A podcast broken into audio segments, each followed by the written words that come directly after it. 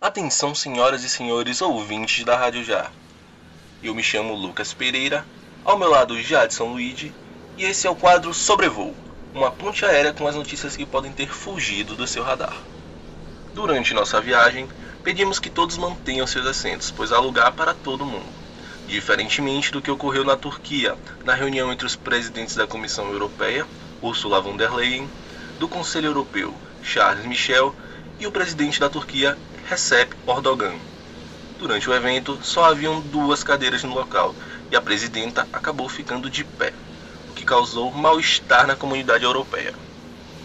Também em nosso trajeto, iremos sobrevoar alguns estádios de futebol e aproveitamos para informar que a Liga dos Campeões da UEFA, a maior competição de clubes da Europa, a partir do segundo semestre deste ano e até o ano de 2024, terá transmissão em TV aberta no canal SBT.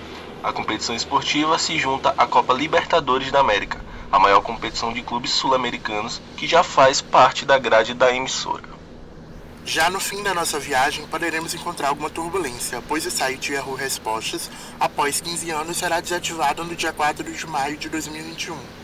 O motivo da desativação foi a perda de relevância do site e a grande quantidade de notícias falsas encontradas.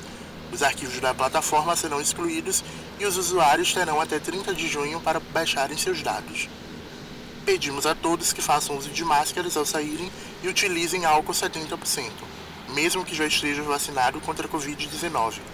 Ainda nesse tema da vacinação, a Anvisa solicitou a inclusão de um possível efeito colateral da vacina da Oxford AstraZeneca, pois em alguns casos extremamente raros, pacientes apresentaram formação de coágulos sanguíneos.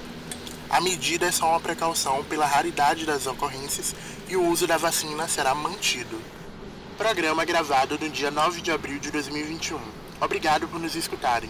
Visitem nossas redes sociais. Nosso Instagram é radio.já, nossa fanpage facebook.com/radiojá e também se inscrevam no nosso canal no YouTube. Tenham todos uma boa semana.